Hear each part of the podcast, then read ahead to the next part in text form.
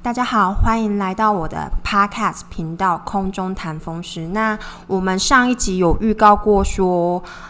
这次要来讲说影响日本首相安倍晋三先生的这个政治的一个生涯的一个病，然后呢，溃疡性的结肠炎。那其实呢，这个溃疡性的结肠炎呢，是属于发炎性肠道疾病的一种。另外一种呢，比较大家还比较常见的是克隆氏症。所以发炎性的肠道疾病的话呢，粗粗可以分为两个种类。第一个是安倍晋三首相所得的溃疡性结肠炎，第二个的话呢是克隆氏症。那这一期 Podcast 呢，我们会帮大家介绍说，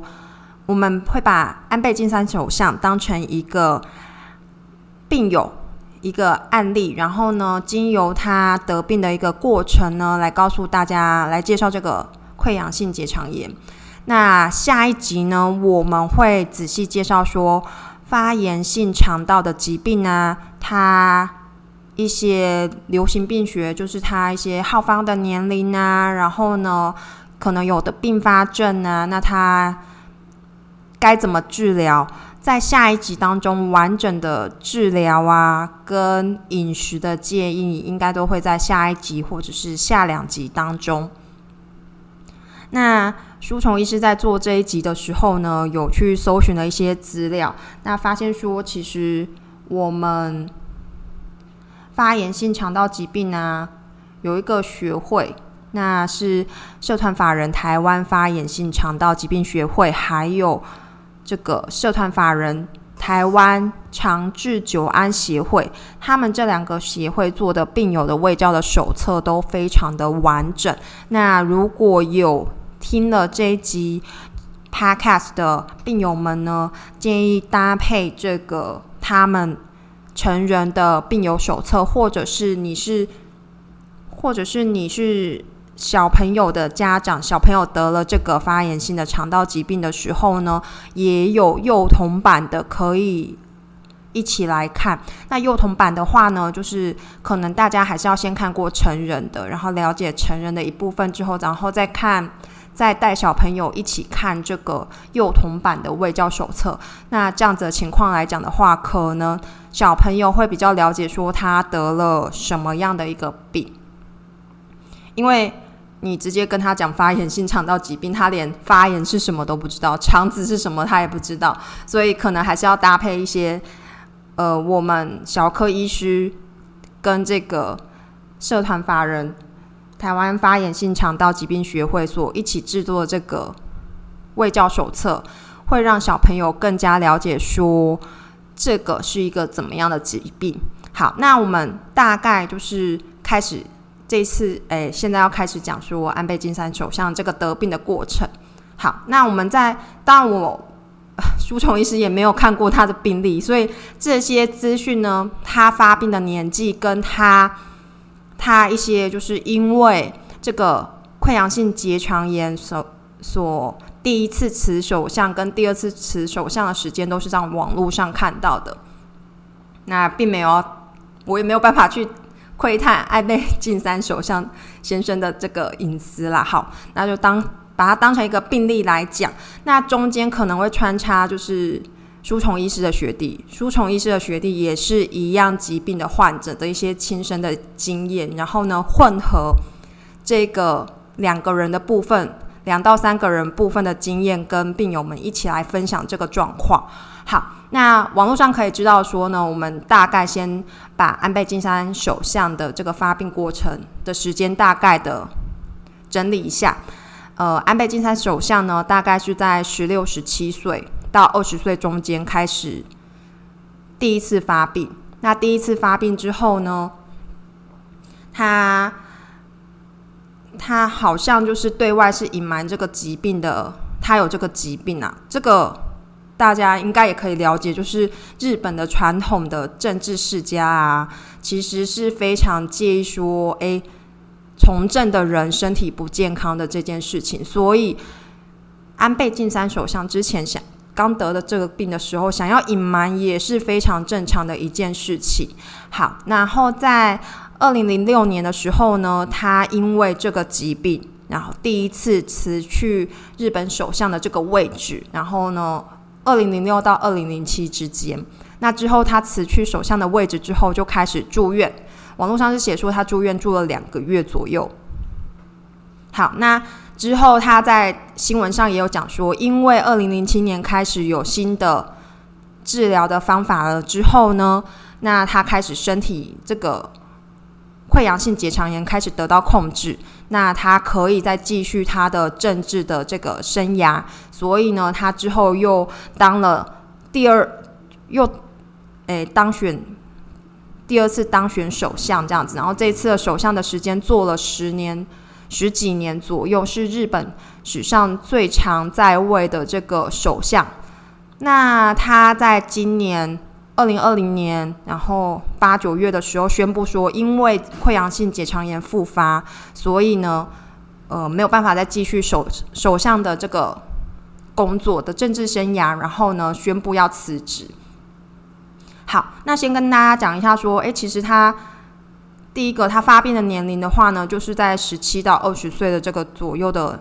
年龄。然后呢，第二个比较严重发病的时候，大概那我们可以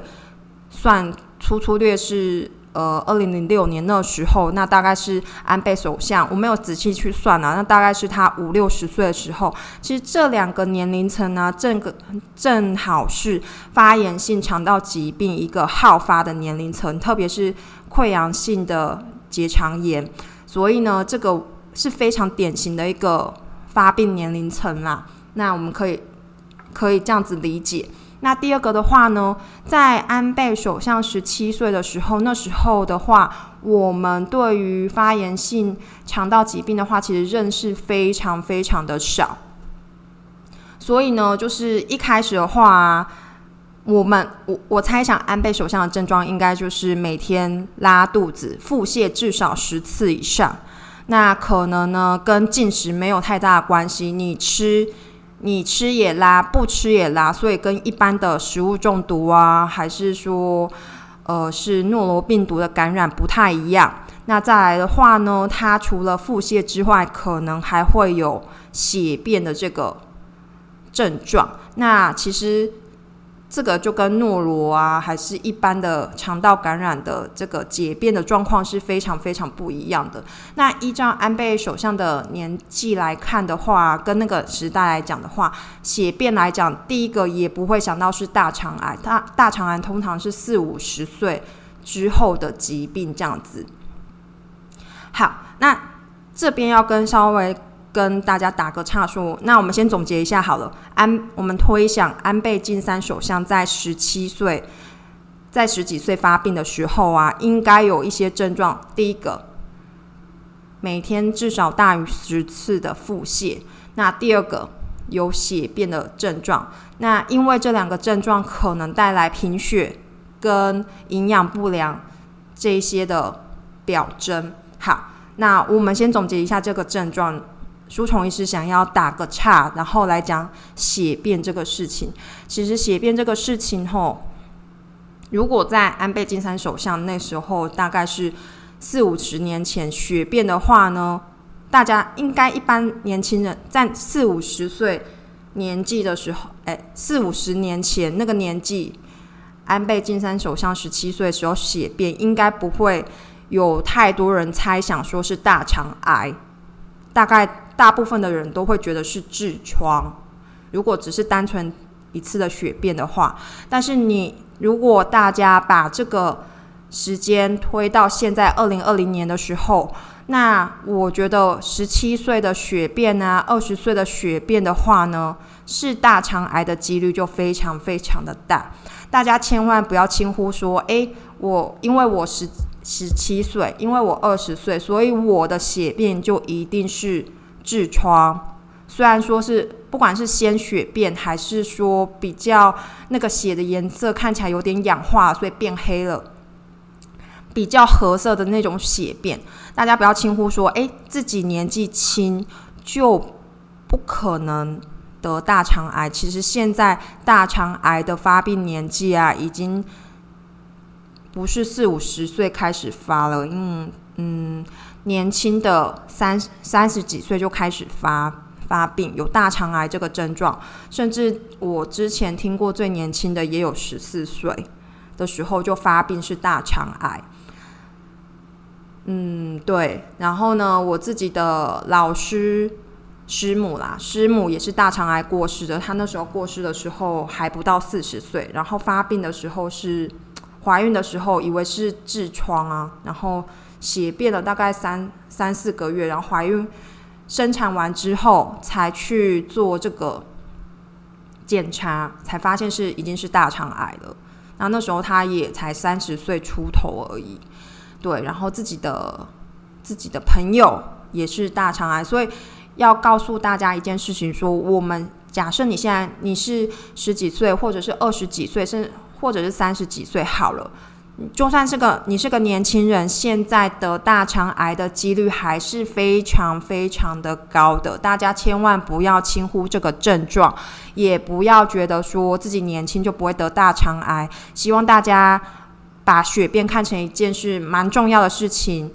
如果说有鲜血便这个状况的话，或者是比较氧化的血便的颜色这个状况的话呢，建议大家还是要先找肠胃科医师，或者是先找直肠外科医师，先去做检查，看看说到底是痔疮还是其他问题。如果是痔疮的话，那其实问题就不大啊，因为就不是癌症，问题就不大。那再来的话呢，要考虑说是不是，如果不是痔疮的话，就要做大肠镜，看看说有没有可能是癌症，或者是其实是我们今天要讲的这个发炎性肠道疾病呢？所以呢，总结总结一下，刚刚讲了这么长的一段废话是什么意思？好，就建议大家，不管你什么年纪，不管你是年轻。中年或者是五六十岁、七八十岁都好，如果有血便，然后呢持续大概不要太久，也不用也不用多少天，大概一个礼拜或两个礼拜以上没有改善的话呢，就建议大家去找肠胃科医师跟直肠外科的医师做评估。那可能是痔疮，可能是癌症，可能是发炎性的肠道性的疾病，千万不要轻忽。然后。也不要害怕检查，因为如果真的是有问题的话呢，还是老话一句，建议大家早期发现，早期治疗。那因为现在大肠癌啊，又又岔开话题了，真的是对，很不好意思。因为现在大肠癌啊，已经有非常非常多种新颖的治疗，所以就算得了大肠癌，大家还是可以有可能会治愈，或者是说呢？有很多种疗法，大家还可以存活一段有有品质的生呃，怎么讲？有生活品质的活着，然后呢一段时间。所以呢，一定是早期治疗、早期发现、早期治疗，不要害怕去面对这个事情，因为你越害怕的话，书虫医是觉得你越需要去面对，才可以战胜这个挑战。人生当中都会有很多的挑战，那你如果去逃逃避的话，那个挑战只会越来越长得越来越巨大，然后逼着你不得不去面对。那你你早也是要面对，晚也是要面对，那还不如就是遇到时候就去面对，就跟肿瘤一样。你一开始发现说，哦，好像好像诸葛亮先生是不是？诸葛亮先生一开始发现的时候是大肠癌的二期。这个是网络上写的，我不知道他几期，我也没有看过他病历。好，那他可能有一些原因，他不想去治疗，然后之后呢，病情病情没有及时治疗，就慢慢发展，之后可能就是让他诶转移之后，然后他过世了。所以呢，因为大肠癌现在的治疗手段非常非常多种，所以还是建议大家一定不要害怕血便。要积极的去面对这个事情。如果是痔疮，痔疮就痔疮啊。那如果是其他疾病的话，我们就好好的来治疗。好，那我们言归正传，呃，言归正传讲回就是这个发炎性肠道疾病。所以安倍首相一开始十七岁到十几岁的时候啊，发病的症状可能是拉肚子，每天大于十次，然后呢，血便、贫血、营养不良等等这些症状。好，那遇到这些事情的话呢，那这个怎么样去诊断这个是不是发炎性的肠道疾病的话呢？我们没有其他好的办法。第一个就是做大肠镜，因为现在的话呢，没有办法说用有一个很好的抽血指标，还是验粪便来讲都没有，对于诊断发炎性的肠道疾病其实都没有太大的帮助。所以呢，如果有怀疑发炎性的肠道疾病的话，我们建议首要的黄金诊断的手法工具还是做大肠镜，然后呢。由执行的医师，不管是直肠外科的医师，或者是肠胃科的医师，看到怀疑的病灶，然后呢，做一个切片送病理检查，看看说这个是不是发炎性肠道疾病。而且刚刚舒虫医师有说过，说发炎性的肠道疾病其实分两种，那溃疡性结肠炎跟克隆氏症，他们的治疗上面有一点点不一样，所以在有一个。有一个切片的简体，然后呢，去区分这两个疾病是非常非常重要的一件事情。对，然后再来的话呢，呃，对治疗要来讲非常重要。然后这个两个病吼，其实虽然说它治疗方式有点相似，然后呢，诶。他的要注意的饮食啊，事情也有点相似，不过他的并发症是完全不一样的，所以在医学上面呢，医学常规上面还是有必要把这两个病分开来分清楚。对，好，那第二个诊断的方式呢是电脑断层，看看说有没有因为发炎性的肠道疾病，然后呢带给大家一些肠道的并发症。第三个的话呢。如果是肠胃科医师或者是直肠外科医师的话，除了针对于肠道的症状之外呀，还有可能会询问大家一些肠道外的症状，比如说，呃，眼睛之前有没有得过虹膜炎？好，那有没有说家族有这个病史？那再来的话呢，有没有僵直性脊椎炎或者是？病人、患者、病友们曾经有下背痛或者是腱肠关节骨盆痛的这个情况。那第四个有没有周边性的关节炎？所以呢，为什么舒虫医师要在这个干显性关节炎之后就讲这个发炎性肠道疾病？其实他们是有一点相关的，在风湿科的疾病当中啊，他们是归被归在一个。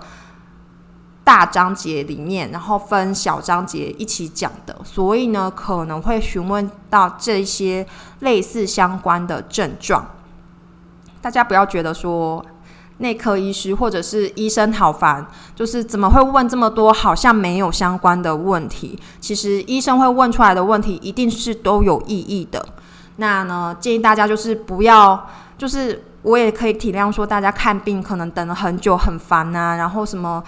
我只想要知道我肠子怎么啦？医生还问我这么多奇怪的问题，这些奇怪的问题真的都有意义。那这些症状的话呢，问了之后其实都会影响大家治疗方式的选择。所以呢，医生问的问题，请大家好好想清楚，好好回答，好不好？真的真的很重要，因为医生不会问不相关的问题。就比如说书虫医师好了，书虫医师问病人有没有过敏的时候啊，我一开始一开始看到病人的时候就会问。中间会问，要开药的时候还要再问一次，因为有些病人会忘记呀。那我问了三次，重要事情讲三次了，都已经就是要强烈提醒他说，你要认真想想看，说你真的有没有对食物药过敏？因为这是呃在开药当中或者是问病史当中很重要很重要的一件事情嘛。所以不要说，哎，医生，你刚刚说过，我就说没有啊，没有，因为重要事情要说三遍，要问三遍，都很重要。然后比如说像呃，就像嗯，我们如果输虫医师开药，然后呢要叫这些病要叫输虫医师的病人去打针的话，其实护理师也是会三毒五对，说啊，你是什么名字啊？你这次要打什么药啊？这个都是在确保大家的安全。所以呢，医疗人员在问姓名的时候，你会觉得很烦。护理师问一次，然后医生再问一次，药师还要再问一次。对我们就是这样，重重关卡之后，都确认没有问题之后，大家用药才安全啊。对啊，吼，然后好，那可能会问这些症状。那再来的话呢？再来的话呢？如果说大家做了大肠镜，然后哎大肠镜，然后也切片了，然后也做电脑断层之后，确定说是这个发炎性的肠道疾病，可能是溃疡性的结肠炎或者是克隆氏症。好，那有什么药物可以来治疗呢？我我们回到安倍首相那时候四五十年前。那时候的一些治疗手段呢，我们可以大概可以猜测说，诶，他那时候哈应该是有用一些传统的治疗药物，像发炎性肠道疾病这些传统的治疗药物的话呢，第一个最最常用的就是五 S A，诶，五 A S A 啦，好。那这个是一种抗发炎的药物，那它的话呢，它有很多的剂型，它可以用吃的，然后呢有长效剂，然后呢有酸有肛门栓塞的酸剂，然后呢也有晚肠的剂型。其实为什么有这么多的剂型的话呢，都是因为这个药物本身我们。在做这个药的过程当中呢，希望它要作用在正确的位置。什么叫正确的位置？比如说溃疡性结肠炎，它就是主要侵犯结肠的部分，所以我们希望说药物经过我们的肠胃道的时候，它药物不要太早作用在小肠啊，因为小肠又没有事情，你作用在呃，你药物作用在小肠只会带来副作用，不是吗？所以有这么多的剂型，都是为了让这些药。可以到达结肠这个部分，那到达它该作用的地方去作用。那像克隆氏症的话，因为它是从嘴巴到肛门，它都可能会侵犯，所以呢，也也会根据这样子去调整它药物的使用方式。那比如说，呃，溃疡性结肠炎呢，它因为是作用在它，因为这个病是发生在结肠的关系，所以我们一开始如果要用这个，医生们在用这个药的话，就可能会考虑使用栓剂或者是晚肠剂，这样就离大肠结肠这部分比较近嘛。然后如果说是克隆氏症的话，我们可能就会选择用口服的剂型，然后作用到全身上面去，所以会在这个。药物的剂型选择上面呢，使用方式选择上面呢，可能会有所不一样。那其实这个药啊，就是五 A S A，我觉得其实效果并不太好，就是它没有办法很好的去减轻发炎，但是它是它也是算是有用的药物啊。就我们一开始如果刚得到溃疡性。结肠炎或者是发炎性的肠道疾病的时候，还是会优先选择五 A S A 这样子。那为什么？其实大家刚刚有听到说，我们结肠如果都是结肠发炎的话，我们就会使用栓剂、晚肠剂。那书童医师自己的学弟，就是在他也是在十几岁的时候发病，高中那时候。那高中的时候，那时候发病，这个栓剂，他这个晚肠剂吼，他一天至少要用，他说的啦。至少要用两次，那对一个高中男性、高中男生来讲，这是很大的困扰诶，就是你早上出门前要作用，你要灌药一次，那灌药的时候呢，你肠胃道就会不太舒服啊，那你可能要等时间，然后残余的这个药剂又要把它排出去，然后晚上的时候也是要先做晚肠剂型。作用的这个动作就是灌晚肠剂型的这个治疗过程，然后再去睡觉。其实对他来讲的话，他那时候跟我讲，他觉得心理压力非常非常的大。对，对我也可以理解。然后他那时候又控制的不好，可能就是多方面的压力都控制，就造成他那时候病情其实很难控制了。那很难控制之后呢？好，很难控制之后，我们可能。肠胃科医师或者是免疫风湿科的医师啊，可能就会考虑使用类固醇，不管是口服的，或者是用静脉点滴给药、静脉针剂给这个类固醇。那其实我觉得，我自己觉得类固醇对于这个发炎性的肠道疾病来讲的话，如果严中度到严重的，其实效果也不是很好，带来副作用还。还不少。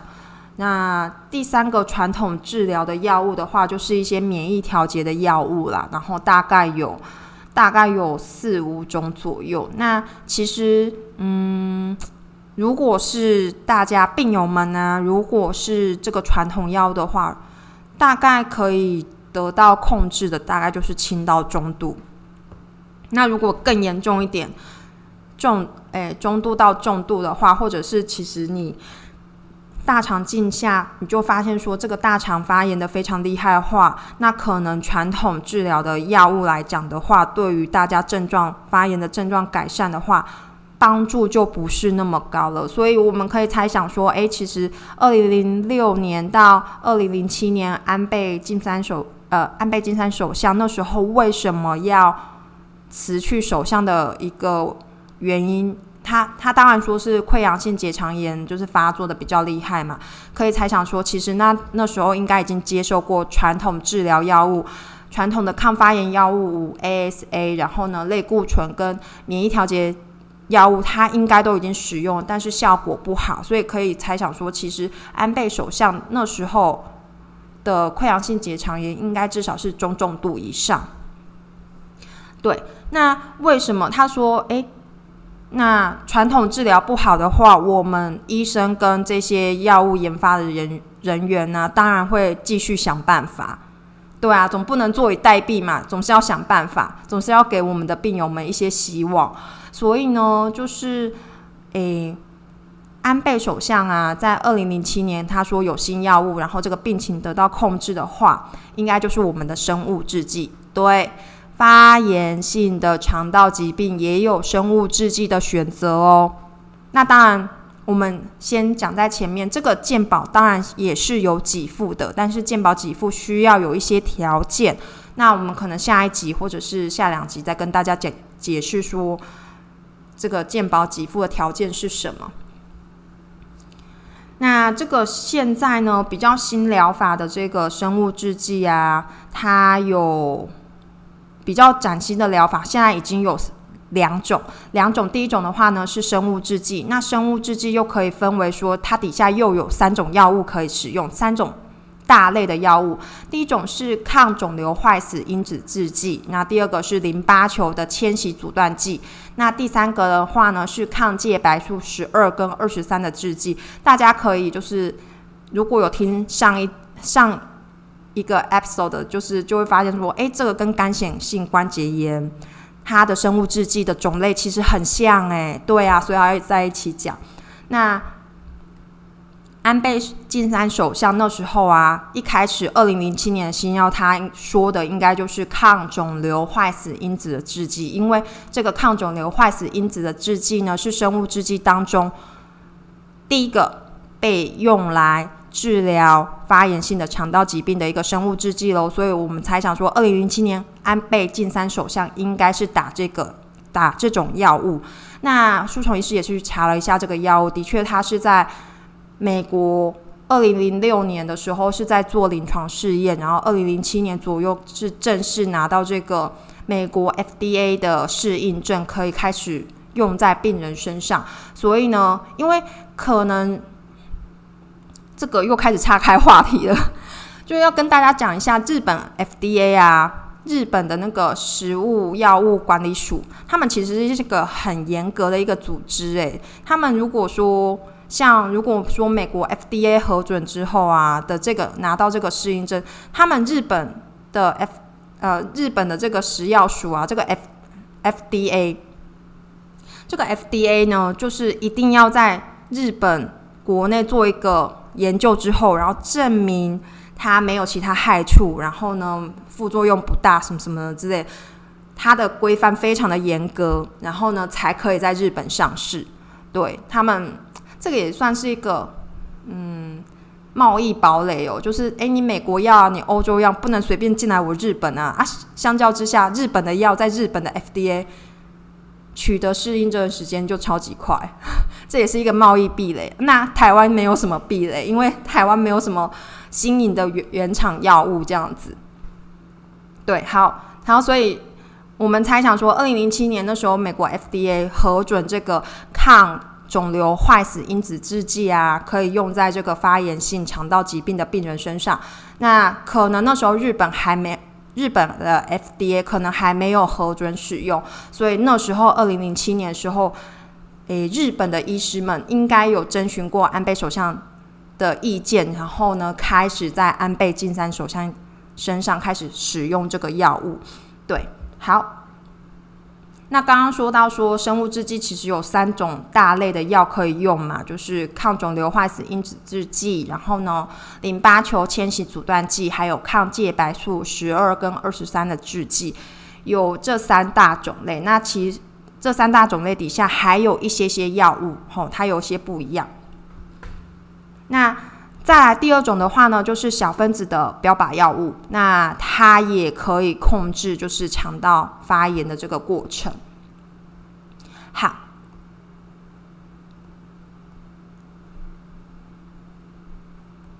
那接下来的话呢，我们要讲说它